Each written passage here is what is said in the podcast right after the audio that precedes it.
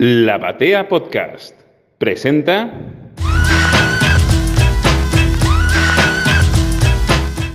Hoy vamos a tener una nueva charla de superhéroes, como aquella que hicimos con Pedro Angosto en ocasión de su libro y que pueden encontrar en el timeline de los programas que hicimos durante 2022. En esa ocasión también estuvo Damián Pérez, con quien armamos una, una editorial, una introducción a lo que es esta sección, en la que tenemos charlas con, con distintos invitados en relación a lo que es el universo superheroico, el cómic en particular de superhéroes y cómo recepcionamos, interpretamos y vivimos esas ficciones. En esta ocasión he invitado a Patricio Oliver, que es principalmente dibujante de cómic de superhéroes. ¿Por qué? Porque hizo Los Potenciales, un cómic que se publicó en Totem Comics, esa web de donde también sale Doctor Paradox de Kika Alcatena, donde sale Sereno de Luciano Vecchio, una web que ya hace mucho tiempo eh, arrancó con el cómic digital y que y que tenía como centro el superhéroe. Muy eh, lindo sitio que ya no está online, pero que nos ha dejado varios libros impresos y que se puede conseguir. Uno de los potenciales de Patricio Oliver, en el que retrata un grupo bastante clásico de superhéroes que tiene influencias de la Legión, de, los, de cualquiera de los grupos mutantes, incluso con algunas reminiscencias gráficas de los New Gods o, de o algunas cuestiones temáticas de los Inhumans, y mucha inspiración en lo que es la historia del cómic de superhéroes, con una impronta en donde se encuentra muy marcada la, la, profesión de diseñador gráfico, la docencia que ha hecho en esa facultad de la UBA Patricio. Pero también últimamente Patricio se está dedicando al podcast, al podcast específico de superhéroes porque tiene un programa que trata, que hace un, una lectura progresiva del 1 en adelante de la serie New Mutants de Chris Claremont, primero Bob Maleod y después obviamente el maestro Bill Sienkiewicz.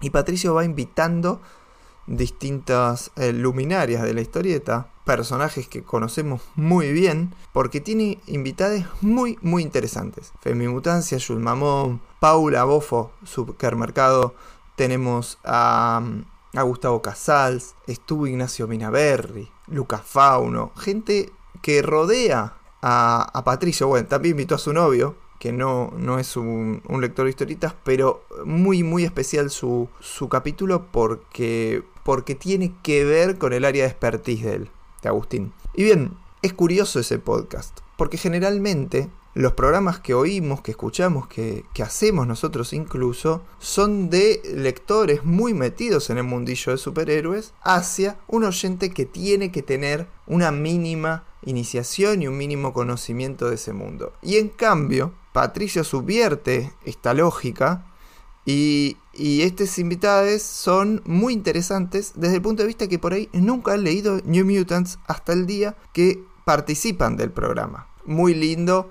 el, paso de comedia del cierre de la temporada con el editor Ian Gutiérrez porque él nunca había leído y se tuvo que fumar toda la temporada como, como productor y como operador del podcast y, y lo cierra también. Este, eso estuvo, estuvo muy bueno, así que vayan a escuchar este podcast de, de Patricio que es No Somos X-Men. Dicho esto, presentado nuestro invitado, vamos a tener una profundización de lo que fue la conversación inicial de esta sección. Vamos a hablar de cuestiones que convocan y que mueven al invitado en particular. Hacemos un, un avance de quién es tal vez nuestro próximo invitado durante la charla y cómo esto puede seguir avanzando. Lo que tratamos de hacer es ir haciendo una lectura de cómo recibimos este género y cómo lo interpretamos los lectores argentinos y cómo nos, nos atraviesa a pesar de pertenecer a una cultura que realmente sí nos es ajena. Así que los dejamos con una nueva charla sobre superhéroes, en este caso con Patricio Oliver.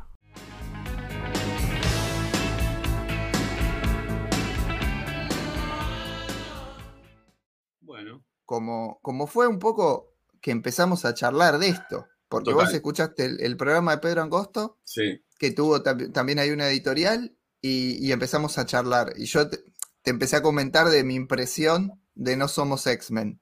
Sí. Y, que me llevaba a, entender que en Argentina hay una tradición de autores y autoras de, historieta que detestan a, los superhéroes. O si no lo detestan, nunca los, leyeron siquiera. Sí, no, eh, les, interesa, no sé.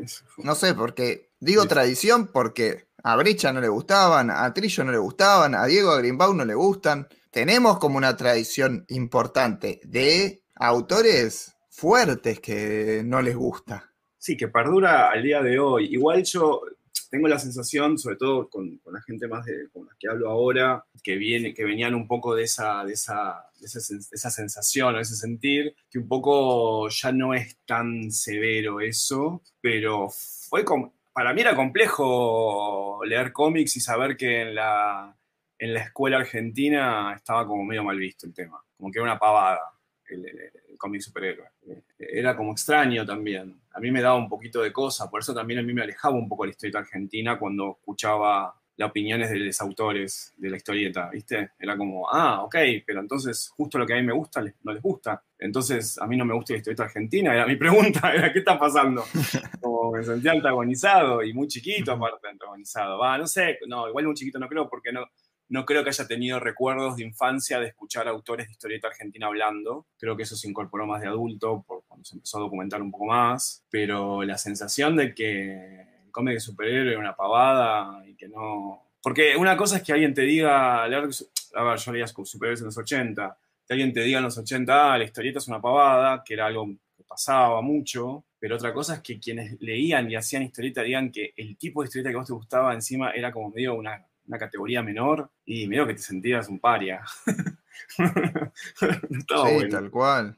no estaba nada bueno, eh, era difícil. Y hay también como una falsa cosa de, no sé cómo lo llevas vos, de hablar de no, porque es algo yanqui, el imperialismo y que no sé qué, que no sé cuánto, cuando después por ahí había unas relaciones, como, como se diría en los 90, relaciones carnales con la historieta italiana, con, la historieta francesa, estaba mal porque era estadounidense, pero no, no se veía eh, mal la relación simbiótica con, con, historietas de otros países también del primer mundo y, bastante, con actitudes bastante imperialistas, por lo menos en el rubro con nosotros. No me, no me romanticen sus, sus, sus voy a decir una, palabra más fuerte.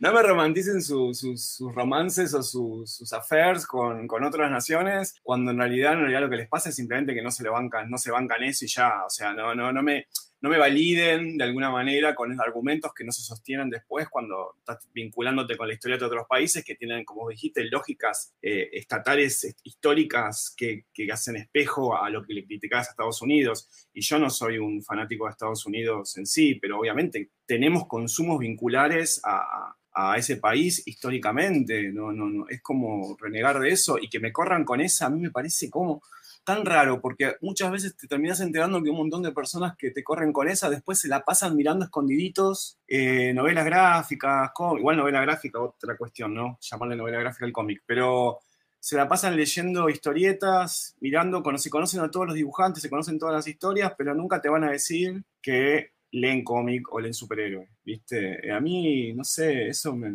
Igual no sé si ahora pasa tanto, yo lo sentía más en otra época, muy fuertemente. Sin duda, en otra época yo creo que ese traslado se dio un poco con los consumos japoneses. Total. Como que hay un, un filo niponismo muy... Sí, sí, inclusive, a ver, y es, abrir mucho quizás la charla, pero digo, em, la influencia de lo nipón en la historieta norteamericana es medio como el chiste de que se copió primero Disney a, al anime o el anime a Disney y se sabe que es una interacción, un ida y vuelta constante. Bueno, algo pasaba también ahí, no tanto, no sé tanto, sí, es un ida y vuelta porque uno dice, uy, pero ¿cuándo entró la influencia japonesa en la historieta norteamericana? ¿Qué entró en los 90, cuando todos los dibujantes de Marvel dibujaban estilo anime, o no estilo anime no era, y miraban, observaban el, estilo del anime y del manga. Y digo anime más que manga, ¿eh? porque para mí observaban más la animación que, lo que leían el manga en sí. Y después te pones a ver cosas de los 80, Sud, un montón de cosas, y decís, pará, esto, está, esto venía mucho antes. Claramente estaba ya pasando de alguna manera. sí, eh, Frank Miller. Miller ni hablar. A la cabeza. A la cabeza. Eh, pero bueno, este, Scott McCloud cuando se saca Sud es, un manga, eso casi. Digamos, Sud se llama el, que hace él, el que es el chaboncito con la, con la pistola, creo que sí. Eh, Sot. Sot, ahí está. Es, es un, estructuralmente, él lo dice, es como un, es como un manga, como lo, uno lo ve visualmente y tiene elementos muy relacionados a eso, y es del ochenta y pico, no es del 96. Eh, y, hablo en 85, 80 y pico, 96, porque también en esa época, eh, y lo hacen mucho los libros de historia que hablan de, historieta, separan mucho las décadas y las épocas de la historieta, y 80s y 90s no es lo mismo. O sea, ahora quizás después se armó como una especie de melange, de los últimos 20 años de historieta se han pegado un montón, pero en esa época un cómic del 83 no te hablaba como un cómic del 93. Eh, y, esas diferencias son notorias, pero Miller obviamente es, impresionante, Ronin, eh, pero bueno, Ronin era literal y aparte era una rareza. Bueno, el, fanatismo de Claremont por, por, la fetichización, la cosa fetiche que tenía con los japoneses en un momento, eh, que aparte de, no sé, lo habrá construido de ver películas, Claremont, y de leer. Para mí sí, el cine, el cine japonés fue una gran influencia cultural en Estados Unidos. Kurosawa, no sé. Sí, sobre todo Kurosawa, que, ah. que tiene, evidentemente, en, en la en la sociedad de, gente que, consumía cultura pop fue muy, muy importante esa influencia. Y en el cómic llegó directamente. El cine y el cómic tienen como, hay como una, una puerta giratoria, que no tiene nada que ver con la que conocemos ahora, sino es una, una retroalimentación diferente es, otra, es una cosa como de ser más plural a la hora de las fuentes. Viste, yo soy docente universitario y, siempre le digo, yo doy clases de diseño gráfico, ¿no? igual más orientado a la ilustración, ¿no? En, la Universidad de Buenos Aires. Y yo le digo a, los pibes, che, no, no miren diseñadores gráficos, miren todas las disciplinas y fíjense de, de todas esas disciplinas qué es lo que les puede interesar para, para, incorporar o para reversionar o para modificar o para unificar como, como viste la alquimia de la construcción del proceso creativo. Y me parece que es un poco eso lo que pasaba, que, que un, un, tipo que hace historieta una, una, autora que haga historieta observe los planos en una película y de eso tome algo para después trabajar la secuencia de movimiento cinética o los planos de los, de los paneles de un cómic, está buenísimo. Yo igual poniéndome más formal y técnico con la historieta, a mí me cuesta un poco a veces el traslado literal de la percepción de hago una historieta porque quiero que se convierta después en una película, una serie. A mí me cuesta un montón eso. Yo soy medio. Me gusta pensar que la historieta está pensada para ser historieta. Eh, y es un poco lo que sufro ahora a veces con la historieta actual, que siento que está muy pensada para hacer una serie en Netflix o muy pensada para hacer una película, ¿viste? Era, una, era una de las preguntas que tenía porque me abre algo. esto que me estás diciendo me abre un, un lugar que es, siento que el, que los historietistas del, por lo menos de Estados Unidos, están inclinando a, la búsqueda de esto, de pegar la IP. Y, realmente lo que termina haciendo es que la historieta no es un fin, sino un trampolín para otra cosa. Pero también debe tener que ver con cómo está estructurado, pienso yo, el negocio. Si hay, hay una situación con el cómic de superhéroes que me parece que lo rompe todo, que tiene que ver con que a los dueños de las editoriales, a los verdaderos dueños de las editoriales, no les importa sostenerlas. No. Porque es un negocio que deja guita, pero te deja ganancias inferiores. Si vos pensás que están acostumbrados a poner cientos de millones de dólares en una producción cinematográfica, esas empresas, decir, no, acá pones con 300 mil dólares, ganas un palo y, pico, no tiene, no, no tiene demasiado interés para esa empresa. Yo a veces lo que digo es, bueno, regálenle a alguien la explotación de esto y sáquense la estructura encima si tanto les molesta. Eso lo pienso por un lado de la empresa. Y por el lado de, de los autores lo que digo es, che, si no te importa hacer esto, entrale por otro lado a, esta, a este mundo. Totalmente de acuerdo. O sea, yo, eh, mirá lo que pasó hace unos días con The Authority. Eh, creo que anunciaron que van a hacer una puede ser que anunciaron que van a hacer una película y parece que está sold out ahora. Bueno, ocurrió un fenómeno con todos los anuncios de, de James Gunn en DC, que fue en Amazon los que las obras que fueron vinculadas con esos anuncios quedaron sold out. Supergirl, eh, Super, Supergirl, Woman of the Tomorrow de Tom King quedó agotado. All Star Superman está en rankeado altísimo en las ventas. Pasó con Authority. Empieza, sí, ahí se generó eh, un, un intercambio increíble, porque hasta ahora Marvel no lo había generado. Bueno, ahí está. Nosotros, mira, esto tiene que ver con conversaciones que yo no sé si he tenido con vos, he tenido con, otros amigos o con otros colegas.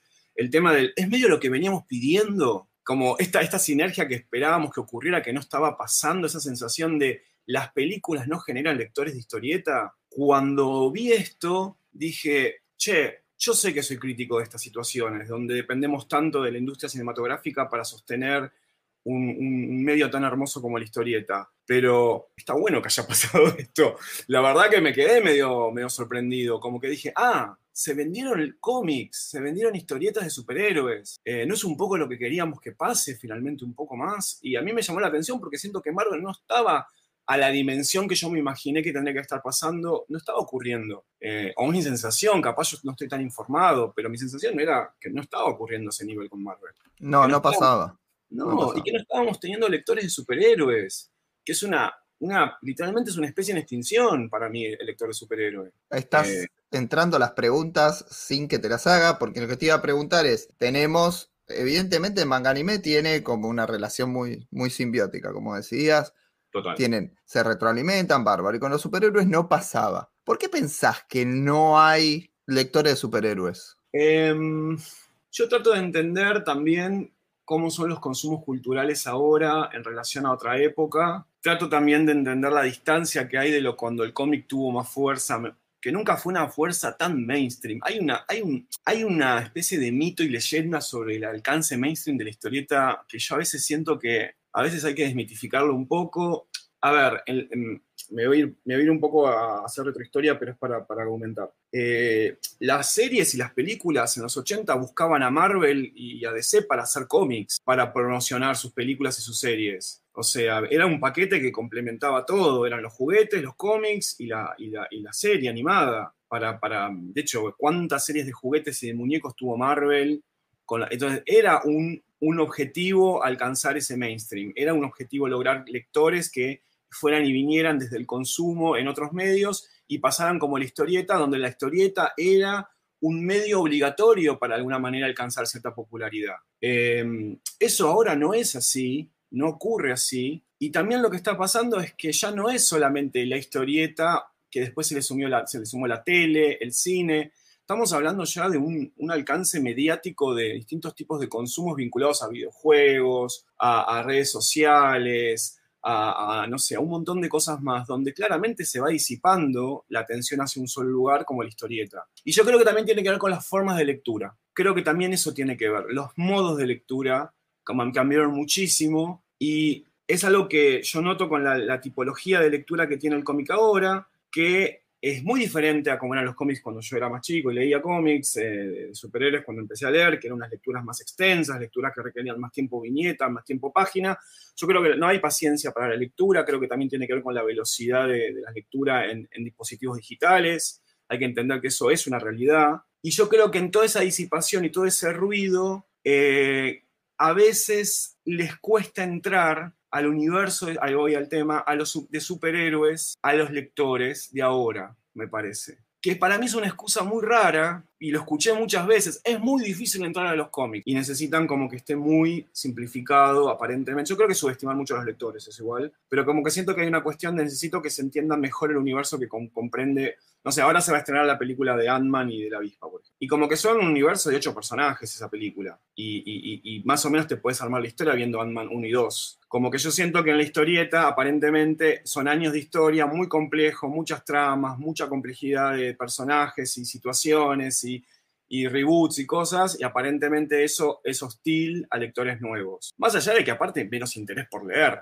en ese formato, por ejemplo, también. Eh, yo creo que se conjugan cosas, no es una cosa, son muchas cosas que se conjugan. Y el Sí. superhéroe, para mí el superhéroe sufre en ese sentido. También hay una cosa de, de la pérdida de- del valor del superhéroe como construcción cultural, creo que tiene que ver también con la época en la que estamos atravesando. ¿Cómo, Hay cómo lo ves eso? Sí, me, me interesa mucho. Y yo siento que lo, lo que pega mucho en este momento es, no lo sé si la parodia, pero sí como la, esta especie de lectura crítica donde ya el superhéroe es eh, The Voice, o de superhéroes es, no sé, ¿entendés? Como esta, esta lectura donde ya no puede haber superhéroes. Los superhéroes son una cosa del pasado, ya no hay manera de que se sostenga. Para Y nosotros tiene 30 años esa lectura. Tal cual. A mí ya me, me recontra aburrió, o sea, a mí me han preguntado, primero que no me gusta mucho ver las adaptaciones, pero después me dicen, che, ¿no te gusta The Voice? Porque el cómic tampoco me gusta. Y le digo, no, ya está, ya es viejo The Voice, o sea, ya vi Lobo.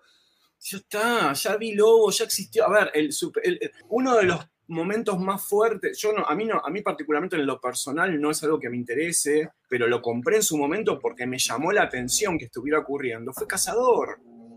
Que era, una, era como una parodia de- de- de- de los superhéroes de alguna manera. Y fue uno de los momentos más altos de, de- de consumo de historieta nacional después de un montón de tiempo de que se había hecho la plancha en la historieta argentina. Y, y yo, a mí, particularmente, a mí no me interesa Cazador hoy en día como, como un. No es, algo, no es un consumo cultural que a mí me interese. Pero digo, y esa parodia ya se hizo. Entonces hay una cosa recurrente, que encima para mí esas parodias, y acá me pongo más crítico todavía, yo siento que son interpretaciones fallidas de Watchmen, eh, en muchos casos. Sí, es, es algo que solemos, solemos comentar los, los comiqueros de larga data. Claro, como chicos al final entendieron raro quién era Rorschach. No sé si se entendieron bien lo que quiso decir Moore. Me parece a mí. Para mí tiene un sentido de, de comprensión diferente el estadounidense del británico y la influencia británica o la ironía británica la captaron medio mal. Sí, total. Y hay como, como una, un simpleton, diría un, un yankee, una simplificación de nuestra mente, insultando diría eso, ¿no? Un yankee. Sí, sí, sí, sí. Este, hay una simplificación de algunas cabezas en sus reflexiones, porque, por ejemplo, y esto lo voy a dejar para el día que lo invite a esta sección a Gustavo Casals, pero doy un- una puntita de iceberg nomás. Eh, Punisher para mí se lo interpreta literal y en realidad es una crítica, es un momento muy convulsionado en Nueva York, habla de una cosa cultural propia y que solo se puede entender con ironía. Yo creo que Punisher ha sido mal interpretado durante mucho tiempo y que no era de un yankee, no debería haber sido de un yankee para yankees. Y cuando vienen los, los británicos y dicen, bueno, acá eh, criticamos esto, lo otro, Judge Dredd, por ejemplo, no funciona en Estados Unidos. ¿Por qué? Porque no hay una, no- uno no empatiza con el protagonista y el protagonista no te baja una línea directa y masticada y, te- y maniqueísta como tiene el concepto superheroico norte, sino lo que dice es, hacemos eh, sarcasmo, hacemos un- una, una construcción irónica de este protagonista. Yo creo que los yankees, eso, ahí es donde se equivocan. Y todos nos hemos vuelto medio yankees en, esa, Sí. en ese entendimiento de las cosas. Sí, total. Hay días que tenés ese, esa sos más lineal con eso y, y te vinculás más con eso, conectás más, pero cuando te pones un poco más reflexivo te das cuenta que no. Creo que también hay un tema, yo no soy historicista, no quiero hacerme el, que, que manejo conocimientos de la historia de manera fehaciente y dura, pero también falta como contexto histórico para poder entender eh, de qué manera se generan esos guiones, esos personajes. Sí, el, el gobierno de Thatcher, no podés no entender todo lo que escriben los autores británicos si no entendés lo que pasaba en el contexto de Thatcher en Inglaterra, para entender todo el movimiento que se generó en relación a ese gobierno. Pero y en Estados Unidos es el reganismo.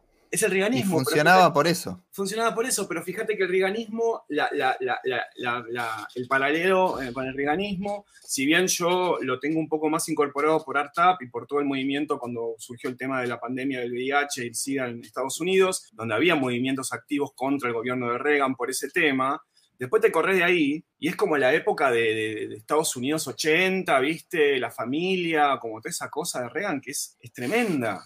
Hay medio una grieta por ahí. Una grieta terrible hay con ese tema. Lo que pasa que, bueno, si mínimamente estabas del lado donde te veías afectado por las políticas del tipo este, claramente ibas a poder detectar la crítica social a eso cuando veías que la mayoría, no todos, la mayoría de los escritores de cómics de esa época no lo votaban a Reagan. O sea, Claro, no, lógico. Bueno, esa es, esa es otra cosa muy interesante.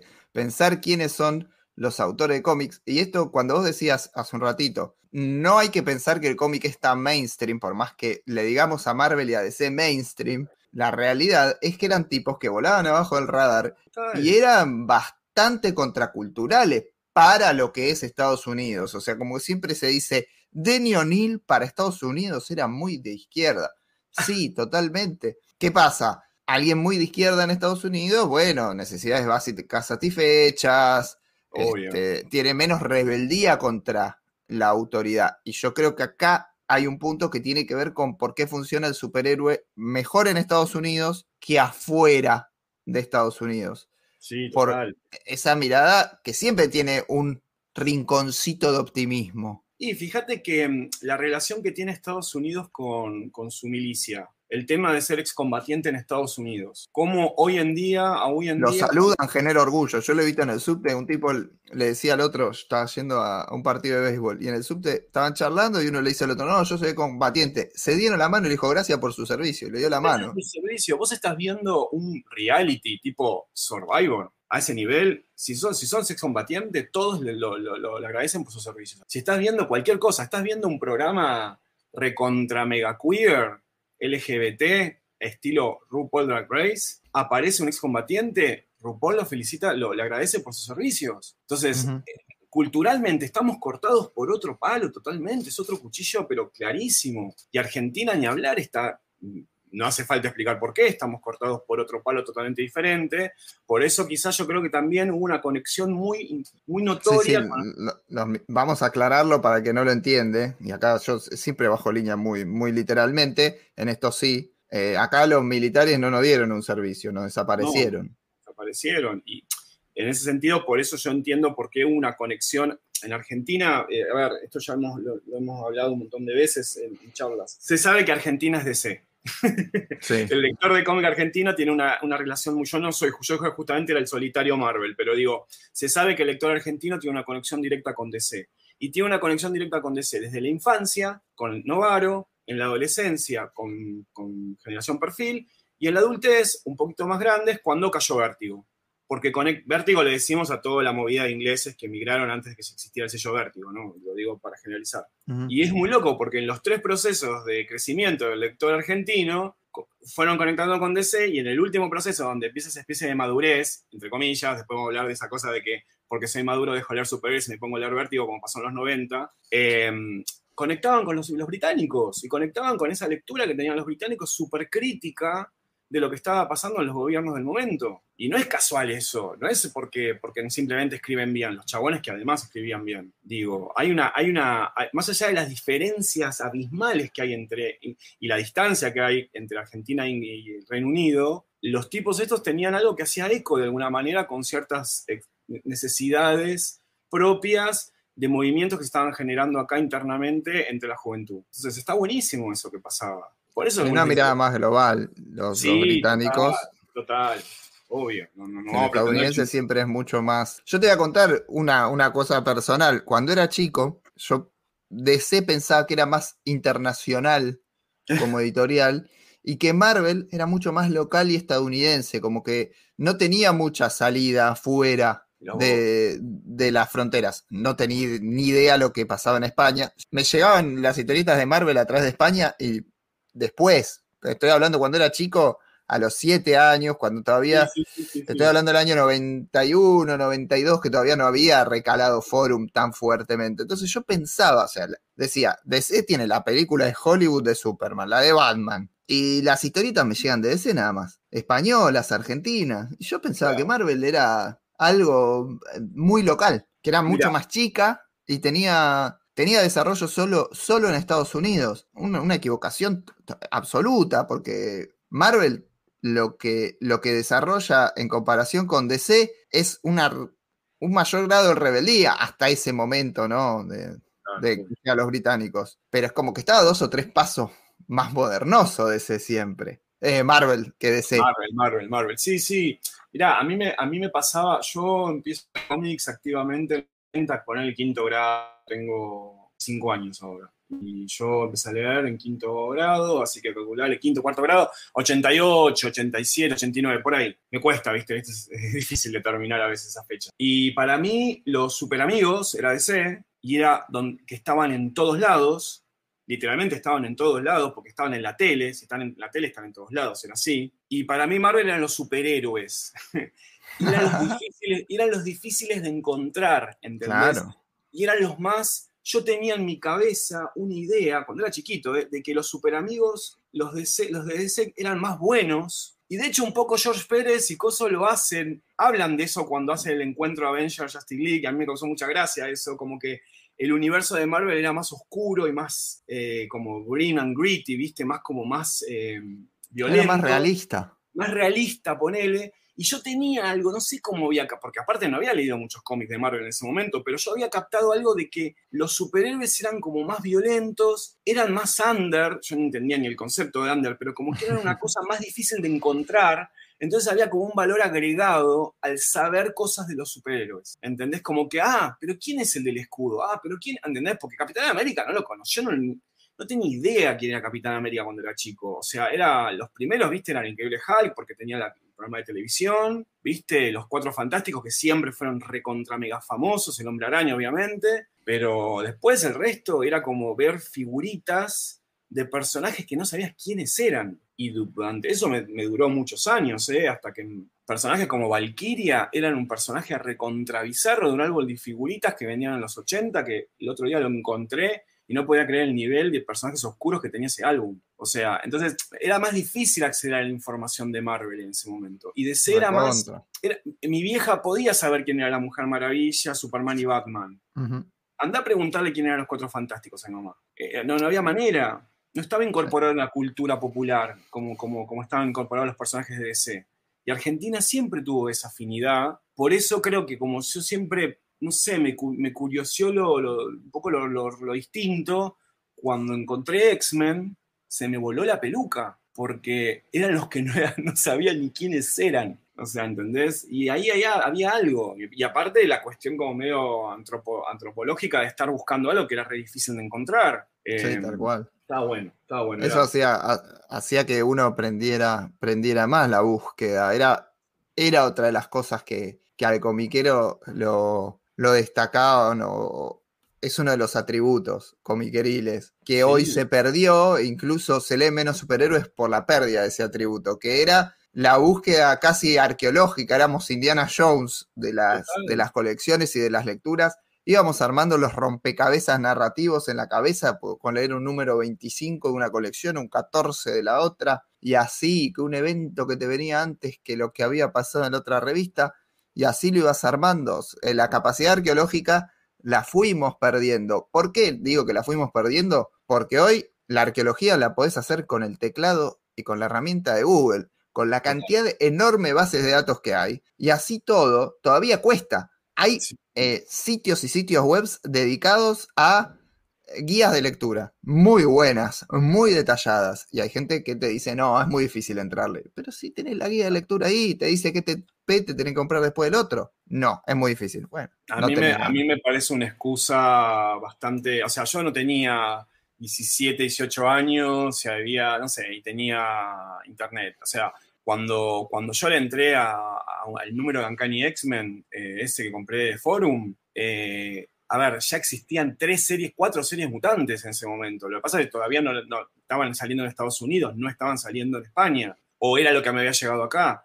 Pero digo, no, entiendo, a mí me cuesta mucho entender, pero capaz tiene que ver con las tipologías de personalidad, y yo soy muy mega curioso. No entiendo cómo puede cómo uno le puede quitar las ganas el, explorar y conocer lo que, no, lo que no conoce, sobre todo en un universo de ficción a mí me parece fascinante. A mí me encantaba que mencionaran personajes que yo no había visto, porque en mi cabeza empezaba a explotar la cabeza de pensar, ¿este personaje cómo será? O sea, era como, ¿y este quién es? Y, de repente cuando ibas a, no sé, iba al Parque Rivadavia, que había un montón de cómics que no los podía comprar porque no tenía guita para comprarlo, esa es la verdad, los ojeaba y, lo, absorbía eso tipo como si fuera, no sé, ¿entendés? Era como, uy, y, miraba y miraba. era un estudio, era un estudio y era, era hermoso también porque eh, en ese momento yo por lo menos por la, por la situación particular que teníamos con mi familia, yo no podía eh, comprarme todos los cómics que quería y tampoco podía retener los cómics que tenía porque los tenía que revender para comprar el siguiente, ¿entendés? Entonces... Lo entiendo perfectamente porque lo hacía y es por eso que hoy eh, soy digitalista, porque me acostumbré a no coleccionar las historietas. Me acostumbré a, a consumirlas como Paco y cambiarlas y que roten. Por eso es que hoy sí tengo la posibilidad de comprármelos, pero, pero no me interesa coleccionarlo. Sí, yo tengo ahí un. Pero pasa que te voy a abrir una conversación que yo tengo ahí un tema que es que, bueno, en pandemia yo me había calmado mucho con la compra de cómics, eh, sobre todo cuando empecé como a perder un poquito el interés en lo que estaba publicándose. Y en la pandemia me, brotó el virus del, del, del ómnibus y empecé a, pedirme libros para, completar. Yo mis colecciones las tengo muy separadas, algunos cómics se me perdieron, algunos cómics se me dañaron, y, como que mi colección se empezó como a desarmar un poco. Entonces me agarró como un deseo de poder tener, aunque sea en papel, todo lo que yo quería de cosas que a mí me significaban. ¿Qué me pasó? En ese proceso de comprarme Omnibus, que aparte es una inversión, que la verdad que fue una inversión hacerlo, pero bueno, yo lo disfruto, eh, me encontré con unas reproducciones que no me gustan tanto, que tiene que ver con el color, justamente. Y, me encuentro de vuelta comprándome issues específicos que quiero tener en, original, ¿entendés? Y es como, siento que el, cuento, de la Entraste en una, en una adicción complicada. Re complicado, no, no con todo, eh, no con todo, no con todo. Solo con dos series lo estoy haciendo, que es con Uncanny X-Men y con New Mutants, que básicamente estoy tratando de tener unos números específicos, ni siquiera son números continuos, ¿eh? Son números ah, específicos que quiero tenerlos en papel de cómic original porque o se me rompieron, o los perdí, o, whatever. Y nada, tiene, pero bueno, tiene que ver ya con un amor a la historieta, que habla también de por qué algunos lectores seguimos leyendo historieta. Y, yo sigo leyendo historieta contemporánea también, no es que solamente me, paso leyendo eh, cosas de Claremont y, de, y, la, la justicia de Giffen. O sea, me, me, gusta también leer historieta ahora. Pero bueno, siento que es una historieta muy diferente. A mí es cierto que los superhéroes, las historietas de superhéroes de hoy me alejan un poco. No en esta, y esto ya lo había comentado en el, en el, programa que, hablamos con Pedro Angosto, no con esta pavada de cambiaron las temáticas, antes no había política, antes no había eh, coding como, como nos enseñás vos en, No Somos X-Men, ni nada de eso. No tiene que ver con eso lo que cambió, sino tiene que ver con ritmos narrativos, con densidad de texto, con búsquedas eh, tanto literarias como gráficas. Me parece que el cómic de superhéroes actual lo que ha perdido ha sido eso y, las temáticas no, las temáticas eh, de, discusión en la calle siempre las tuvo, porque son revistas, son revistas que hablan de lo que pasa en la vida cotidiana. Y hoy, en Estados Unidos principalmente, las cuestiones que tienen que ver con lo étnico y con la, la diversidad de género y sexual e, está muy candente. Y además define, me parece, un poco la política partidaria también. Pero. Sí, obvio. Sí, hay, como un chichoneo. Pero más allá de eso, que a nivel mundial nos, nos excede esa parte, lo que digo es, esas temáticas no me molestan del cómic actual, sino me, me molesta que un número tenga unas splash page alucinantes por las que pasás 20, 20 estoy exagerando, 5 segundos y, y, la densidad de texto es ínfima y después en la tapa te ponen el Batman de Tom King. Y si Tom King escribió menos de mil palabras en este... Eh, Mira, hace poquito eh, leí eh, Son of Kalel, la, la serie de Lee Sherman. Sí, esa la leí. Esa, esa, la leí porque me la, me la recomendaron, me dijeron, che, lee Son of Kalel porque es de Taylor y te va a interesar la historia del pibe, yo qué sé. La velocidad con la que leí esa historieta a mí me, a mí me pareció una locura. Me pareció una demencia lo rápido que leí todos los números de la serie esa. Pero la barríe y fue como, no, no entiendo cómo leí tan rápido esta historieta. No tiene sentido, porque aparte en paralelo yo estoy haciendo relecturas de cómics de antes. O sea, estoy leyendo, acabo de terminar mi relectura de Sandman, estoy releyendo The Patrol de Morrison, acabo, estoy por terminar la relectura completa de todo lo que hizo Claremont hasta el, hasta el 91. Entonces, estoy en paralelo leyendo las tipologías anteriores que existían de formas de escritura y no de un solo, un solo autor, sino de distintos autores. Y hay algo como que se licúa en la velocidad de lectura que tienen estos cómics, que a mí me sorprende un poco. No me pasa con todos igual, ¿eh? No me pasó eso cuando leí Defenders Beyond de Alewin y de Javier Rodríguez. Y de Javier Rodríguez. primero que me vuela la cabeza lo que dibuja Javier Rodríguez, es, soy estoy como fanatizado. Su historia del universo Marvel, con, hizo con Wade, me parece hermoso. Y Alewin está haciendo Defenders y es creo que uno de los títulos que más me gustan de Marvel en este momento. Cuando cada vez que agarra Defenders me vuelvo loco. Em, y no tiene que ver Ewin o tiene que ver cómo se narra gráficamente? Los dos, porque hay componentes del contenido del guion que si él no lo trae, no, no aparecerían. O sea, el, Defenders Beyond ocurre algo que hacen, retoman el Beyond del personaje de las Secret Wars de los 80 y lo traen de una manera donde obviamente hay un, hay, un, hay un tono crítico hacia el personaje que creó Shooter, que es, no sé si saben, pero bueno, la historia es muy graciosa, pero digo, el personaje lo, le hacen como una especie, no es una parodia en el sentido me voy a reír simplemente por reírme, sino que lo toman al personaje y lo traen, lo ponen un poco en crisis, es muy divertida la historieta, es muy entretenida, pero tiene algo que para mí está bueno y capaz esto tiene que ver con lo que hablamos de cuidar a los lectores es, es una historieta que funciona muy bien ahora, pero que claramente la persona que se encargó de escribirla hizo la tarea. No es una persona que agarra y dice, ay, yo quiero escribir los Defenders. Bueno, voy a escribir. ¿Y leíste algo de Defenders? ¿Sabes algo de la historia de Marvel? No, no importa. Yo voy a escribir porque yo soy un gran autor y un gran guionista y escribo para series de, no sé, de, canales.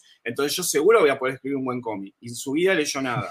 A, mí esa, esa postura me cuesta un poco y yo siento que este cómic, cuando lo leí, por un lado sentí que estaba leyendo un cómic muy actual, un cómic que a mí me divirtió mucho, y por otro lado sentí que me estaban haciendo una pequeña caricia, como diciendo, ¿ves, lector viejo de cómics? Que acá hay algo que que es para vos también y que está bueno y que tiene un dibujo increíble y una narrativa increíble, personajes bien desarrollados. No sé, yo lo disfruté mucho. Me pasa lo mismo con Doctor Strange de Trad Moore, por ejemplo. Sí, a mí es, me parece más experimental y que no tiene tanto que ver con la, lectura que hacíamos antes ni... es diferente, Es, alternativo al cómic de superhéroes. Es como si, existiera un Black Label o algo así de, de Marvel yo creo que Fall Sunrise cae claramente en esa categoría. Es una lectura densa, es compleja, es riquísima. Ah, y a mí me produce algo, eh, Doctor Strange de Trant Moore, que, pocas veces lo encuentro, es que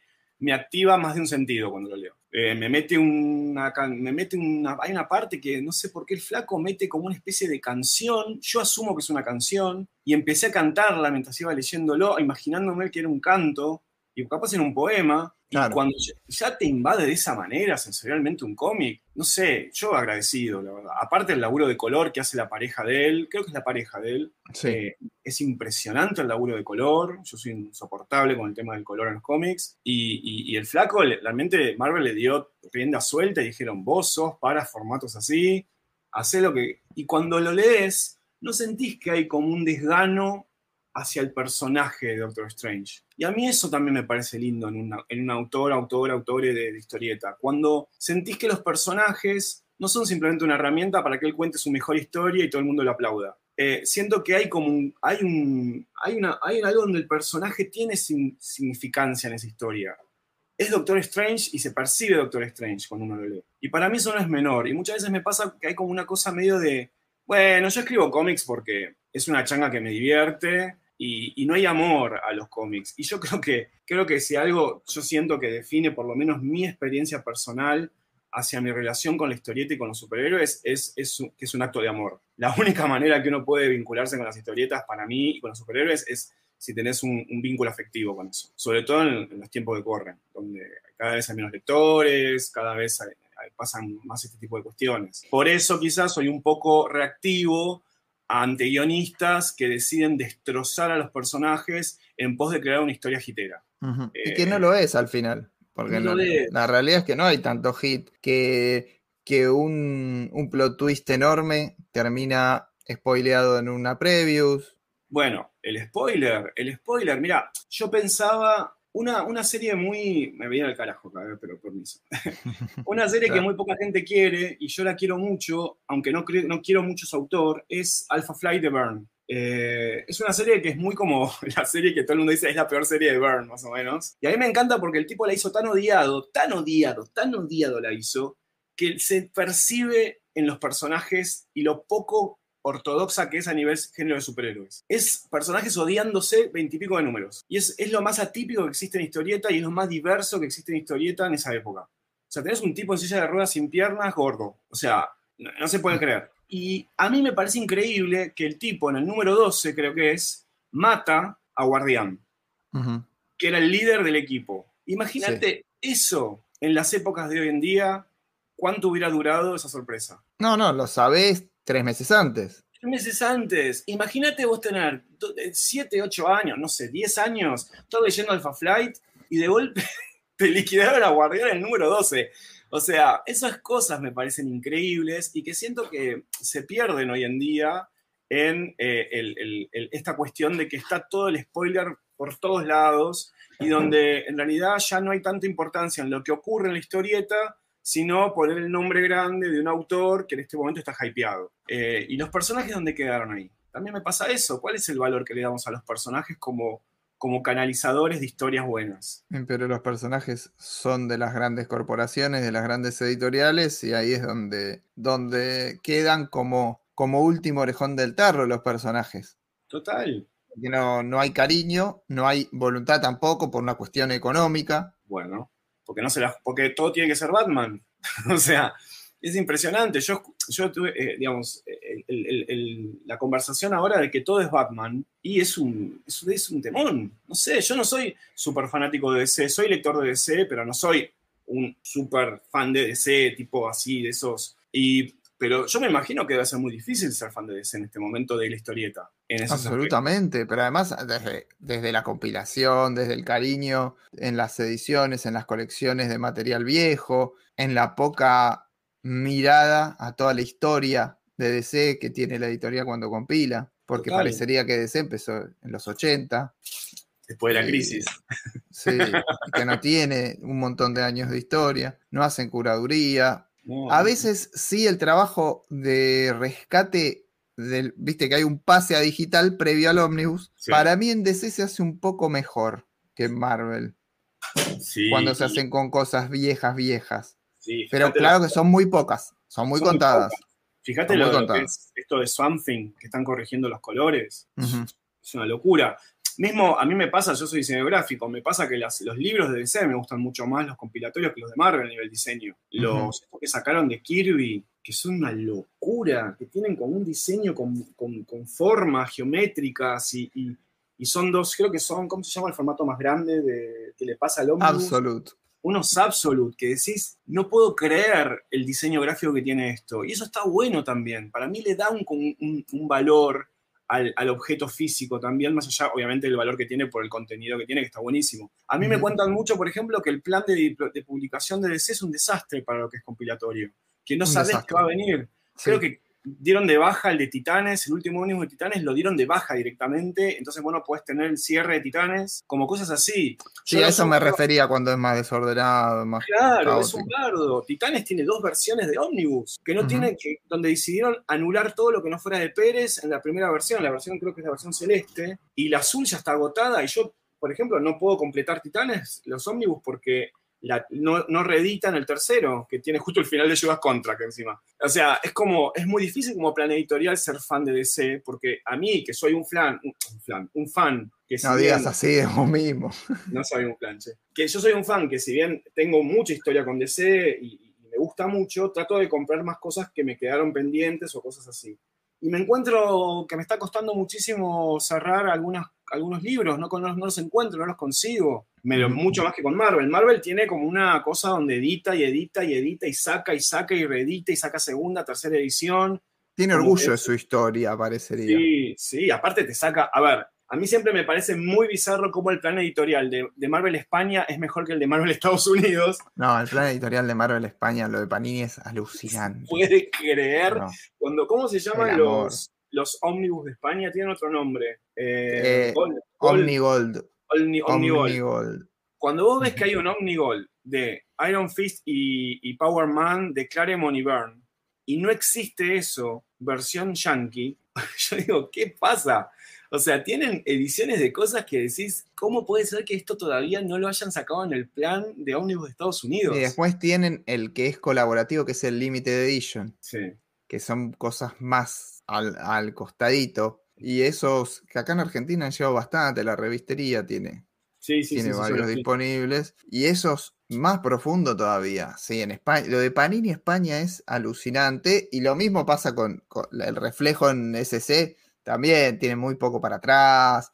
Eh, tiene la, polémica de crowdfunding, esto y ah, lo otro. ya no me quiero meter más porque me he con gente española a lo loco, en, Twitter, en todo lado, con podcasters de España que, ponen, que, se, se, han puesto demasiado anti el crowdfunding y creo que hay que, hay que ampliar un poco la mirada, pero bueno, eso es para, para otra charla. Me llamó la atención esto que dijiste, me encanta la edición de Jack Kirby de los, eh, esta que viene con la cajita, porque tiene esa, esa demostración gráfica de maquinaria propia del rey. Sí, total. Y vos en los potenciales la usás a morir. soy fanático. A morir. Porque la mayor parte de la gente lo que homenajea son los dots, los Kirby dots. Sí, sí, sí, sí, Que es esa energía que surge de los personajes en todo Marvel uno, cualquier lector de Marvel entiende lo que son los Kirby Dots, pero la maquinaria Kirby es más de DC que de Marvel. Total. Sí, de hecho, bueno. Si bien, está, si bien está, está en los Cuatro Fantásticos, en Eternals, está, está. en Capitán América también está, que mucha gente no le da bola al Capitán América de Kirby, y está en Eternals bastante. Sí, sí, Con, las influencias aztecas, pero eso lo metes en potenciales. Después metes la Legión. Sí. Porque a mí me parece más la Legión que los X-Men, y me parecen más Inhumans que X-Men por momentos, o más New Gods que X-Men. Por ahí la dinámica grupal es mutante. Sí, sí, sí. O las características de cada individuo es mutante, pero después como grupo superheroico viene de Legión, viene de Humans eh, y viene de... de eh, me, falta, me falta uno, y de los New Gods, pero por toda la cosa de, la vestimenta, de la, del optimismo, tiene cositas. A mí me, yo soy, yo soy un amante total de Kirby, lo, lo, lo amo al viejo. Si tuviera una creencia religiosa sería él, creo. Me parece, nada, me parece una persona que le tengo mucho, le tengo amor al viejo, o sea, lo quiero, es por su historia también, por todo lo que vivió, soy me, gusta leer libros sobre él, de hecho lo, he presentado en proyectos de la facultad a mis alumnos, me gusta mucho y me gusta mucho analizar las, las influencias que tuvo Kirby y, y, la mente que él tenía en un momento en el cual el acceso a, a la información y a los viajes y a la fotografía era otro, ¿viste? Entonces él no googleaba cultura azteca. Entonces hay un, hay un mecanismo inventivo de él fascinante. Después te descubrís que agarraba eh, partes de autos viejas y las daba vuelta y las dibujaba, ¿viste? Esas cosas fantásticas del, proceso creativo, ¿no? Entonces a mí visualmente Kirby me gusta mucho y cuando, cuando hice los potenciales, claramente tomé sin ningún tipo de, cautela ni, de reparo eh, la, estética de de las placas metálicas, los adornos en el pelo, las maquinarias, me, encanta.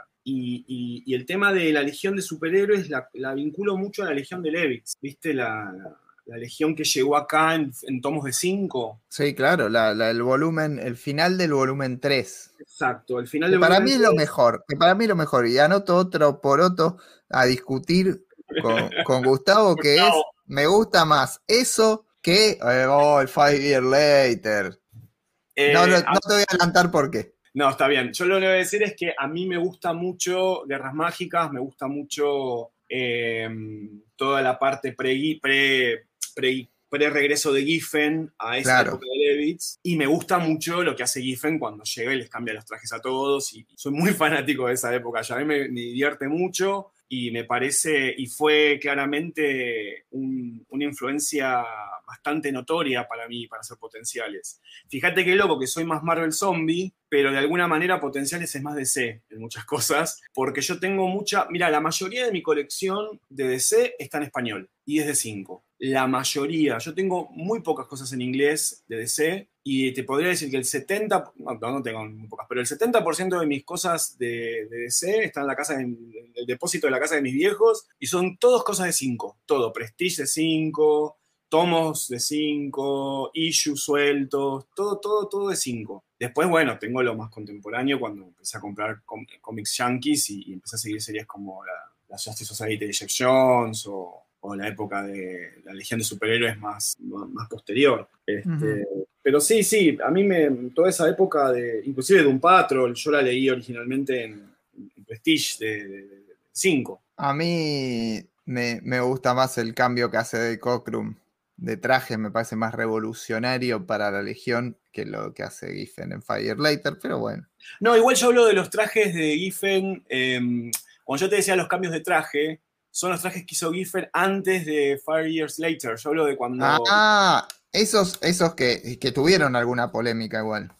Era, eh, que era como re carnavaleros, pero a mí me parecían hermosos porque era con bueno. esas botas gigantes. A los, mí, de, a mí, los de Cockrum, los de Cockrum. Los de Cockrum son los geniales, eh, los trajes disco y, y, y, aparte, viste, porque el, el, el, viejo iba metiendo un traje por número, viste que era en la época que creo que la época que salía sí. Legión ahí era complemento de Superman o de Super o de Superboy. De Superboy. No, en realidad y... le estaba comiendo, le comía la colección a Superboy. Claro, entonces el, el, el, viejo le iba metiendo, hace poquito justo este, leí La vida y el arte de Cockrum, un libro que salió de Tomorrows, la editorial esta que se encarga de escribir libros sobre el tema. La y, gloria, la gloria en periodismo de superhéroes, total. Es increíble esa editorial. Estoy, yo soy adicto, aun cuando me he tenido que fumar un libro espantoso de ellos, pero que es American Comic Book Chronicles. Eh, no, no, perdón. El Marvel Comics de 1980 de Pierre Comtois es un desastre ese libro, pero por suerte no, no, no, es un tipo que es claramente marca su política anti, o sea, misógina, homofóbica, de derecha en los cómics, y uh -huh. a medida que va hablando de los 80, cada vez que aparece un personaje femenino lo destruye. Pero lo destruye. Digamos la verdad, en, en los cómics era muy raro eh, eso, la derecha del, cen, de, del, del Mid East, Midwest Yankee, claro. era muy rara en el, en el cómic de superhéroes. ¿eh?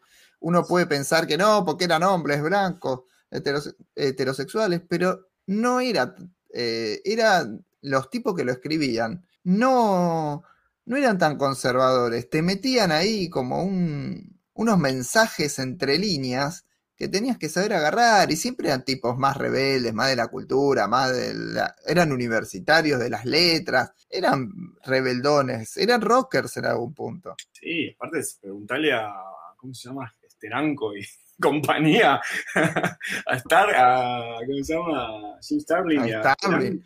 Estaban re locos todo el día produciendo los cómics, estaban como en un viaje de LCD. Steve, Steve Gerber. Sí, y, estaba, y por eso producían lo que producían. A ver, tío, se notaba. Pero fíjate, por ejemplo, mira, leyendo el libro de este tipo, de este, este desagradable, de Pierre uh -huh. Comtois, el tipo justo, él reivindicaba mucho un número de Fantastic Four de Byrne, donde en una entrevista eh, Sue Richard se planta antifeminista defendiendo su nombre de casada. Entonces, sí, bueno. era como eh, bueno, Byrne siempre tratando de distinguir de Sí, Byrne ahí. siempre un, un, gran dibujante, lástima. Y muy buen narrador también de historietas, sí. pero la baja de línea siempre era patética, es verdad. Patético, patético en un momento en el cual había como, no sé qué, qué ola era el feminismo en ese momento, creo que ya era la segunda, y, y donde había toda una, una, una, lectura, aparte obviamente él haciéndole contrapartida a Claremont, era una respuesta a Claremont la que le estaba teniendo para patearlo un poco, diciendo, no, no, no, yo, estoy, yo tengo mi nombre de casada, nada, siempre fue así el tipo, y entonces de alguna manera, aunque lo hiciera para chicañar un poco, lo hacía en su bajada. Igual, yo insisto, yo no lo quiero nada, Bern, como persona, pero yo no voy a negar eh, la experiencia que tuve como lector en el momento que él fue significativo para mí como lector de cómics. ¿Viste uh -huh. esa cosa de separar obra y autor? Fue fundamental, claro. Yo, sí. soy, yo soy muy claro con ese tema, es, eh, yo no te voy a comprar nada de ahora. Si, si, si, si, caíste en un pozo en el cual yo no quiero tener nada que ver con tu ideología o con tu forma de, de, de decir barbaridades en las redes sociales, yo no te voy a comprar nada de ahora, pero yo no voy a prender fuego una experiencia que recorrí en un momento significativo de mi vida donde tu obra, para mí, por la vivencia que yo tuve y cómo la interpreté, me, es eh, algo que aprecio. ¿Viste? No voy a renegar de eso, porque excede más allá, más allá de todo tu, forma de pensar, sino como yo viví eso. Entonces, ¿viste? Porque hay todo un tema, no, no, porque tal autor resultó que era un facho y ahora me quiero matar, porque yo, no, no te mates. Valorar la experiencia que tuviste leyendo lo que te ofreció ese autor. O sea, no, no, no, no te pongas a quemar tus cómics, no, no, no, no las pavadas. o sea, o sea, yo no voy a, a, aprender mi saga de Dark Phoenix porque Byrne es un racista transfóbico. Pues no me interesa, porque para mí Dark Phoenix yo la re disfruté y la viví en ese momento, ajeno a para eso. Para mí el gran ejemplo en ese sentido es el fandom de Harry Potter, que supo superar a, a J.K. Rowling y su, y su terfismo atroz, que cada vez está peor. Cada vez peor, la, la, la chabona está como desatada, pero vos a cualquier persona que Harry Potter le haya dado un momento donde se sintió acompañado, contenido por X razón leyendo esos libros, no se lo vas a quitar por más que ella sea lo que es. Y me parece que eso es importante en el debate ese. Cada uno que haga lo que quiera con el debate ese. Digo, yo lo vivo de esa manera. O sea, yo no, no, no, no quiero como castigarme por algo que para mí fue significativo. Además me parece importante Harry Potter en algunas de las cuestiones que ella misma este, va en contra. O sea, hay para mucha gente que hoy está en la adultez, que, que tiene eh, diversidad sexual y de género, que Harry Potter fue importante en su niñez. No es que, que bajaba una línea o algo. Me parece que en Harry Potter no está. Y la obra la recontra superó a la, autora. Totalmente, totalmente. No, por eso, eh, eh, para mí es importante eso. A, mí me pasa que también uno se apropia de la obra y de esa obra construye una herramienta para poder atravesar las vicisitudes con las que te enfrentás dentro de tu, de tu singularidad como persona, ¿viste? Estás en un momento donde quizás necesitas un personaje que te acompañe en ese momento. Y eso tiene un valor que no importa lo que termine siendo el autor después. Y lo excede totalmente. Por eso yo en sentido que está bueno como disfrutar aquello que fue significativo para uno, sobre todo la historieta. La historieta es hermosa, entonces no, nos castiguemos con la historieta. y un poco es la importancia de los personajes, porque Northstar, que es de Bern, Total. Es, un, es uno de los primeros personajes abiertamente gay del, universo Marvel. Sí, sí, que quizás él no lo pudo sacar del closet por el Comic Code. Igual yo acá voy a hacer una, voy a hacer un comentario que, siempre digo, que es que si bien a mí, me, a mí Northstar me, me, interpelaba de chico, porque por el correo de los cómics de Forum ah, ya hablaban de eso lo decían. Siempre notaba como algo en él que me llamaba la atención. Pero yo voy a decir una cosa, creo que el que mejor lo supo escribir a Star en esa época fue Claremont en el especial de Alpha Fly X-Men. En las cuatro, y, yo creo que Claremont lo hizo a propósito. Bueno, porque tenía esa sensibilidad, Claremont. Bueno, ¿entendés? Un tipo que te viene tirando queer coding a rajatar todo el tiempo, un metrallazo de, de todo el tiempo, agarró a Northstar un número y esas cuatro páginas de Northstar escritas por Claremont te dicen más de Northstar que los 20 números de Byrne. Que igual, insisto, aguanten los 20 números de Byrne, pero digo, y tiene que ver con eso, ¿entendés? Con gente que. Chris Claremont, viste, todo el mundo dice, ah, pero creo que no sé si era con vos o quién jodíamos que Chris Claremont era bisexual, que no sabemos si es bisexual realmente. no, no, conmigo, nosotros lo, planteamos en, alguno de los programas dedicados a, su, a su run en X-Men dijimos que es bisexual, conmigo lo, eso lo, lo, charlamos en privado, pero que nosotros dijimos al aire que había una trieja con los Simonson. Ah, sí, sí, nosotros decíamos que eh, Walter Simonson, eh, Luis, eh, y él tienen una trieja, sí. Esa es una, una especie de, shipping que uno hace. no, no es shipping.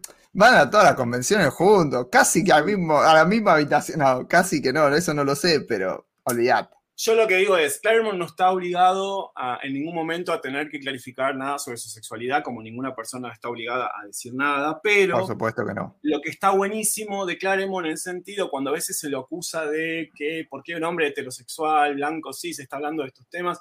Y yo digo, ¿qué sabes de la vida de Claremont? Porque, mira, hace poquito, eh, ¿cómo se llama? Anno Senti dio una entrevista, amiga y colega también de este grupo, digamos, ellos seguramente son de este, los cinco juntos. Es de la banda, es, sí, es de, la, banda. es de la banda fiestera. Eh, y Anno Senti decía que ellos en la época de que estaban en Nueva York se movían en la escena de de toda la escena under, queer, de teatro. Claremont viene de, él venía de, estudiando teatro y actuación, por eso tiene toda esta cuestión de cómo construye los guiones. Entonces es como, a ver, necesitas otro telegrama para que te vaya diciendo qué es lo que vio que es Claremont en ese momento para entender todas esas interacciones entre personajes. Es clarísimo. Inocenti lo dijo literal en la última entrevista que dio hace, creo que seis meses. Dijo, yo miraba lo que ocurría en la comunidad queer, en, tenía amigos trans, amigas trans, ¿entendés? Entonces, no es que son personas apropiándose, son personas que atravesaron una subcultura o un movimiento determinado. Imagínate, aparte de Nueva York de los 80, lo que va a haber sido. Una locura. Todo, y aparte eran, personas, jóvenes. Pensá que Claremont en los principios de los 90 recién cumplía 40. Con lo cual, cuando él arrancó en X-Men tenía 20 y pico, 30. O sea, era, era una persona joven. Entonces, me parece que está bueno como también hacer esas lecturas. A ver, un lector de cómics no tiene por qué leer sobre sus autores. No hace falta leer de los autores. Yo, a mí me gusta, me interesa, me gusta leer sobre cómics. Me gusta leer libros que hablen de los cómics, hablan de los autores, porque me, a mí me enriquece como lector. Pero digo, aún sin saber todo esto, lo ves en los cómics, lo, percibís, no es algo que uno inventa. Y si te lo inventaste, también es válido. Así te lo digo. Si para vos te funcionó que tal personaje, según tu lectura, se conecta con tu realidad, aguante que te pase eso. Es la magia de la literatura, es la magia del cómic. Es para eso están también en un punto los cómics, para acompañarte. Entonces, para mí es totalmente, totalmente, totalmente. Es, es, lindo el mensaje. Casi que, me dan ganas de, cerrar acá porque dejaste, dejaste algo ahí en el aire que, es, es, muy lindo para, para quedarse y que realmente es, es eso, o sea, te acompañan, te, te abren la cabeza, te hacen vivir momentos este, difíciles de tu vida eh, y atravesarlos y te ponen muchas veces en dilemas éticos y morales o, cotidianos también que, el superhéroe tiene que atravesar.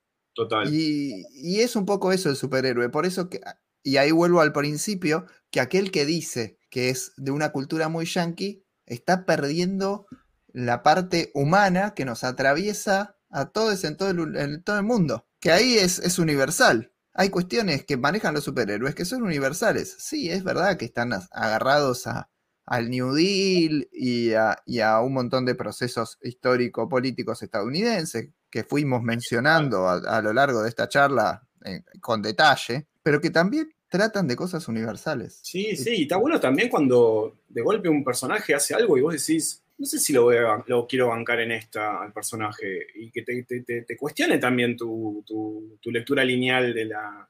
Pero, pero ¿sabes cuando te pasa eso? Cuando vos el personaje dejas de creerlo como un personaje y pensás que eso es una persona. Y eso para mí es mágico. Cuando ya no le decís Storm a Tormenta, le decís Ororo, ¿entendés? Eso para mí es también parte de la magia.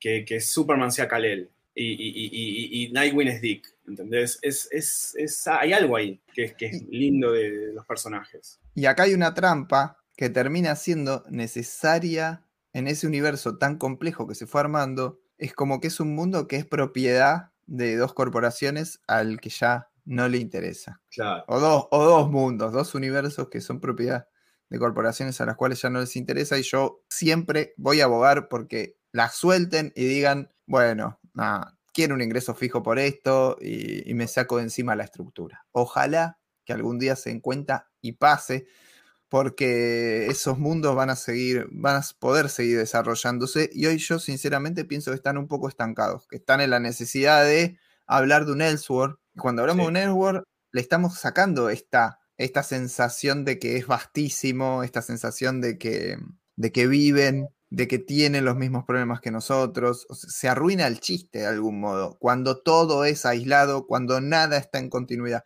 La continuidad lo que nos sirve es para esto, para, para tener empatía con esos personajes. Si el personaje en una serie se puede morir, en otra puede ser más, más facho y en otra es super progre, arruinaste la lógica porque el personaje empieza a ser una cáscara medio vacía, lo empezás a, depredar. Y yo creo que con Batman un poco está pasando eso. Sí, está pasando con X-Men también. O sea, em, para mí el tema de destruir la continuidad, que bueno, es un tema complejo, le está destruyendo la historia al personaje. Si vos le destruís la historia a alguien, ¿qué le queda? O sea, es un montón.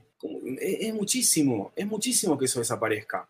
También lo que está pasando ahora, no sé si lo, notaste, estas especies de nicho de retrocontinuidad que están creando, donde para de alguna manera calmar un poco a los fans más clásicos, están contratando a los autores de siempre, los más clásicos, a, hacer historias en el pasado. Yo no sé si tampoco esa es la solución. Es medio, es medio triste, es medio gira despedida, no, no me gusta. Y es mucho. medio como el, el- la última, el, camino final de los elefantes hacia el valle, ¿viste? Como. Eh, no sé, a mí, a mí un poco me entristece. Si bien obviamente celebro tener una miniserie de Claremont cada seis meses, eh, hay algo ahí donde sinceramente es medio como que dicen, bueno, pongámoslos acá, en el corralito este, tengámoslos ahí y, y veamos qué pasa. Y pasa también con los dibujantes, porque no hablamos mucho de eso, pero también hay un cambio del arquetipo, de lo que tiene que ser el dibujante de historieta, donde ahora tenés gente como Alan Davis que la están desplazando de la historieta. Mm. Entonces, eh, es, heavy, es heavy, aparte porque aparte uno también va envejeciendo con la historieta, uno no se mantiene con uno no es como los superhéroes, uno va creciendo encima Sí.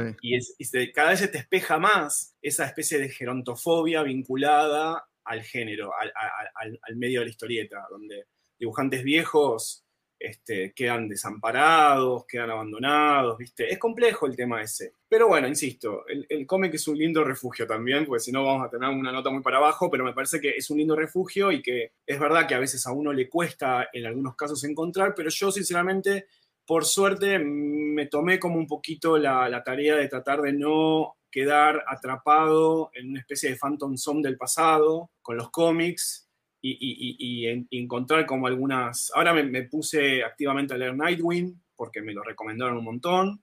Eh, no sé, me- Pero también, a ver, vamos a decir la verdad, la cantidad de números que está se lee rapidísimo. y, em, sí, ya. Es una linda serie, es una es linda serie. serie pero- y, dibujada la empezás y la terminás en un en 3, En 4 días. nada, en nada. Y, y después me terminó pasando esta cosa de que a mí me parece un poco que está bueno, pero también es un montón. Me doy cuenta que casi todos los cómics que me gustan los escriben tres personas.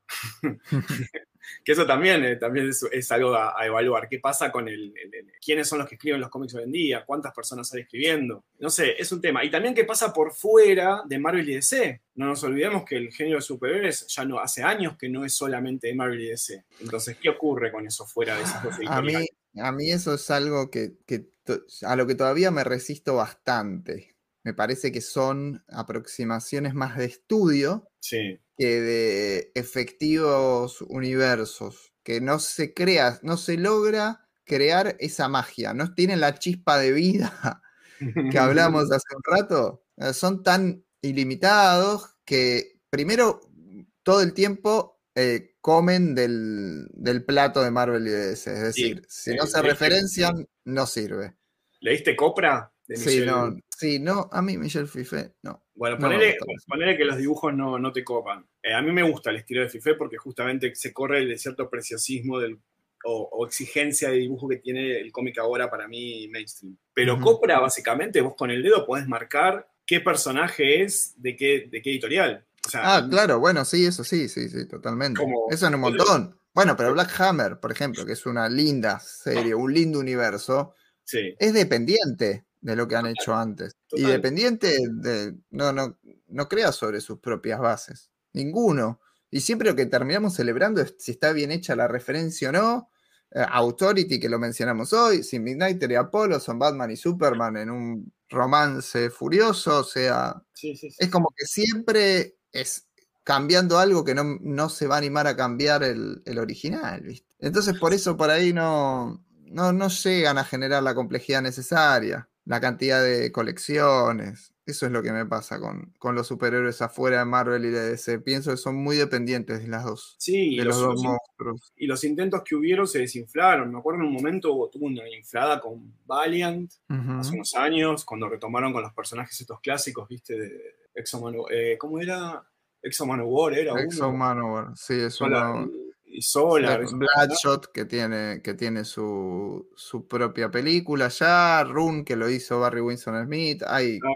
Ninja O después, cuando, o después cuando Malibu Comics sacó toda esa serie de... El Ultraverse también era muy El dependiente. el El, Ultraverse. Supreme, el Supreme de Alan Moore es una, una versión de Super. O sea, siempre viste como que muy. Astro City. Astro City es recontra dependiente. Es hermosa, ¿eh? No, no, no Hermosa, te voy a decir que no. Me encanta Astro City. te diría que de los, de los paralelos es lo que más me gusta porque rescata como esta cosa muy retro, muy vintage que a mí me encanta. Pero también, si no existiera Marvel o no existiera DC, Astro City no tiene nada para contar.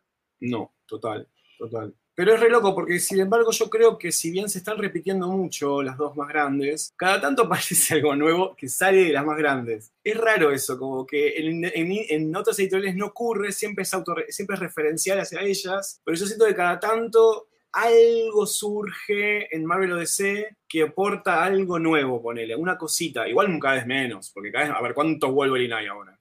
Digo, no, no, ahora ya está, está un poco más tranquilo, está más calmado.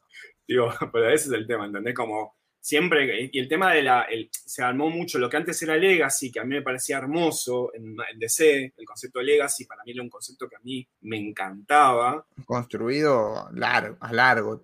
A largo, viste, una cosa que era, era, era rica, era como, era, no sé, yo siento que en los últimos años Marvel incorporó el concepto de Legacy de una manera medio turbo, y de golpe todos tienen 25 hijos, 25 versiones, como que es como, paren chicos, o sea, desarrollen un poco. Que esta inmediatez del consumo medio fast food, de que todo tiene que pasar ya, no te da proceso de desarrollo de personajes. Entonces, para mí el character development, que para mí era uno de los rasgos más importantes del cómic de los 80, yo soy muy Bronze Age en mis gustos, siento que se diluye por maxi sagas y maxi eventos megacósmicos, mega existenciales, donde los personajes no se toman dos minutos para tomar un café. y yo a veces creo que disfruto más cuando los X-Men iban a tomar un café al bar que quedaba ahí al lado de la. Ahí en el, es que se necesitaba todo. Sí. Se necesita el todo. Sí, no, y cuando ocurre, en realidad lo que te terminan haciendo es contando muy poco por número. Esa narrativa tan, tan descomprimida me parece que es lo que tiene. Porque antes por ahí el café duraba una página. Una página.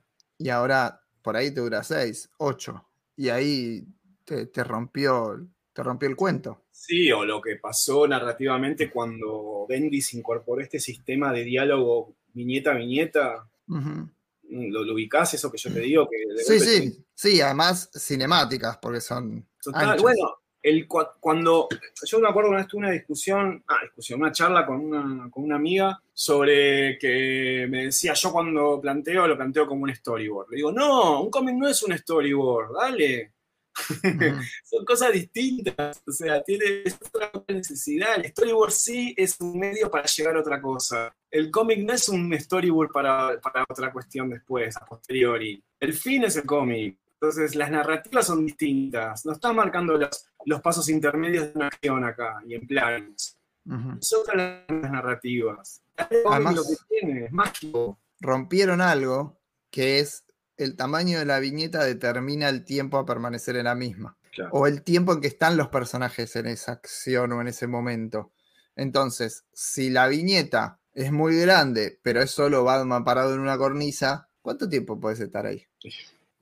A menos que tenga un bloque de texto enorme, no podés estar mucho tiempo. Y no.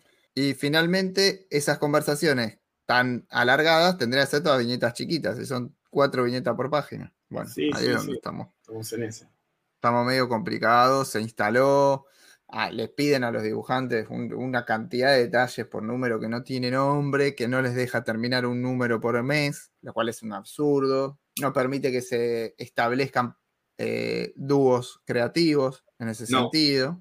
No, y es una lástima porque era muy lindo el dúo creativo, era algo que uno se conectaba. ah, mira qué bueno cuando están Maguire, Giffen de Mateis armando no sé, la liga. Son las excepciones por ahí lo que tienen dúos creativos. Sí, sí, bueno, un poco lo de Nightwing está pasando un poquito con eso, con ellos dos. Por eso es que funciona, claro. Sí, sí, sí, un poquito está pasando eso. Eh, a mí me gusta mucho cuando se junta Morrison con Quietly, ¿viste? Como que son cosas que uno espera. A mí me gusta cuando uno espera el reencuentro de un dúo creativo. Me parece esos momentos son hermosos, o sea, eh, o, inclusive también sumando un tercer variante que cada vez está menos vigente, el entintador también, ¿no? Ya me meto en una que... Uf, uf, uf, qué yo extraño, yo extraño los dúos de, dibujante entintador que se complementaban, Palmer con un Jim Collan, me volvía loco. bueno, ahí te voy, a hacer, te voy a hacer una crítica, porque los potenciales no tiene. Pero porque mi estilo no era ese en ese momento. Y ahora estuviste publicando hace relativamente poco. Sí. en, en Instagram algunos, algunos figuras de los potenciales y, y cambia mucho, mejora un montón con la tinta. Yo voy a decir algo, no sé si mejora. Eh, te planta de otra Para mí, manera. para mí, para mí. No, sí, sí, sí. Yo creo que eh, en ese momento un- yo tenía la necesidad de, de conectar más con mi experiencia de gusto con lo gráfico y el diseño gráfico y quería que eso se reflejara en la ilustración. En los últimos años me amigué mucho más con mi gusto hacia las bases de la historieta que a mí me copa que es la Ujú. historieta de superhéroes norteamericana. Entonces este, empecé a volver a, a poner la atención a, a- a cosas que a mí siempre me llamaron la atención, o empecé a entender qué era lo que hacía que un dibujante en un cómic se veía de una manera y en otro cómic se veía distinto. Y eso era el entintador, por ejemplo. Entonces, una obviedad que capaz un montón de gente que está escuchando dice, ay, pero ¿en serio te estás enterando de esto? No, no me enteré ahora de esto, pero digo, le empecé a observar más cómo el peso del- de, la, de la línea y la sombra y, y un montón de cuestiones te redefinen el dibujo de una manera totalmente radical. Y Ujú. por eso el, el ejercicio que estoy haciendo ahora, en lo que estoy produciendo nuevo, tanto en historieta como en ilustración, incorporé la línea negra a full eh, y me estoy divirtiendo mucho y, y siento que estoy como volviendo, no volviendo, estoy finalmente tratando de dibujar eh, en base a lo que a mí me inspiró de chico. Ah, bueno. Bueno, ah, es ahí donde, donde lo celebro, porque, porque es, es llamativa la, cómo se ve, pero se lee, no se lee rápido los potenciales. No, Es denso,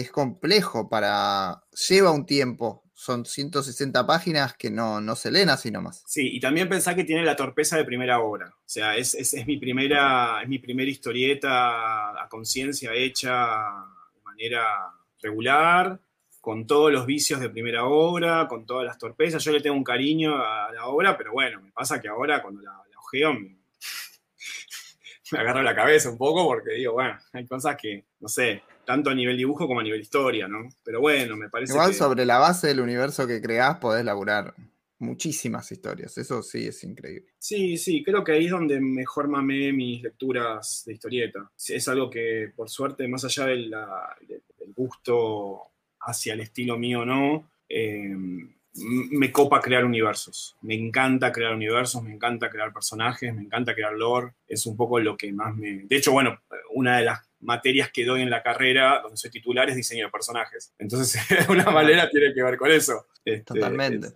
es un poco lo que, lo que me llama, pero bueno, también me gusta contar. Yo uso la palabra diseño de personajes porque aplica con cierta cuestión teórica, práctica de, la- de la- de lo, de lo propio de la, de la facultad, pero para mí es creación de personajes, eh, crear mundos. Y es, para mí eso está vinculado a la, a tradición literaria, la literatura. Es eso. No podés diseñar si no lees, si no, si no narrás. O a Jack Kirby, que es, el, como decías, el, el dios de, de todo. Hay, hay muchísima influencia en los potenciales por parte de Kirby. Que te voy a contar, que vos me decías hace un rato, che, si fuera, a- hubiera una religión sería, sabemos que Wade en Fantastic Four lo convirtió en, Dios y hace poco en Green Lantern también. Sí, sí, ya lo sé. sí, sí, sí, sí, Wade le, dio duro y parejo a ese tema. Eh, es que sí, bueno, porque para muchas personas medio que es eso, lo, lo tienen. Y aparte, traspolalo a su, a su vínculo con la creación de Dios, su fascinación con el tema de los dioses. O sea, el tipo estaba en eje con eso de alguna forma. Recontra metido. Sí, sí. Hay unos dibujos de Kirby hermosos que no son muy conocidos, donde él dibuja. Él, como que al, al final de su carrera, hace unos dibujos vinculados con su tradición judía. Y hay unos dibujos de Dios, del Dios, Sí. con mayúscula, el, el- la tradición judío-cristiana. Increíble, Jehová. Zarpado, zarpado, zarpado, zarpados. Y que, claro, uno está acostumbrado a ver a Kirby dibujando a los Asgardianos, a los New Gods, a los A señores de sombrero en la calle. Claro, y de golpe ves que está dibujando a, a- a ese tipo de representaciones más vinculadas al judío-cristianismo y es un montón. Y están buenísimas. Pero sí, no me, no me extraña que exista una, un grupo de geeks comiqueros en Estados Unidos que le rindan culto a Kirby. Y que hay, funden la religión, por ahí, viste, hay que, hay que lograr. ¿Te imaginas? Sí, y sí, viste, hay cada una. Creo Sí. que había una de Star Trek que era, Sí, que era oficial, así que sí, lo veo lograr oficializar la, creencia en, Kirby. A veces hablamos de los personajes como si, como decíamos hace un rato, como si existieran, así que un poquito más, un poquito menos. Sí, total. No, no, no, va a haber problema. Yo, mi, mi, mi, mi anhelo de, de, Kirby como un dios es más una expresión, un deseo práctico en los hechos. No tengo ganas de, no tengo ganas de rendirle a ninguna religión ningún tipo de, no, no, no, no, por supuesto. es más, es un chiste, ¿eh? Es un chiste, es un chiste, chicos, no, no, no. Por ahí, viste, algunos se lo, se lo toma muy en serio. Es como mensaje privado, che, nosotros estamos armando con un culto de Kirby. lo que menos necesito en este momento de mi vida es tener un, un régimen dogmático que me controle. Bueno, vamos a, cerrar con esto la, charla, aclarando que no vamos a, a unirnos a ningún culto. Muchas gracias, Patricio. gracias por la invitación. Por favor, tuvo bárbaro.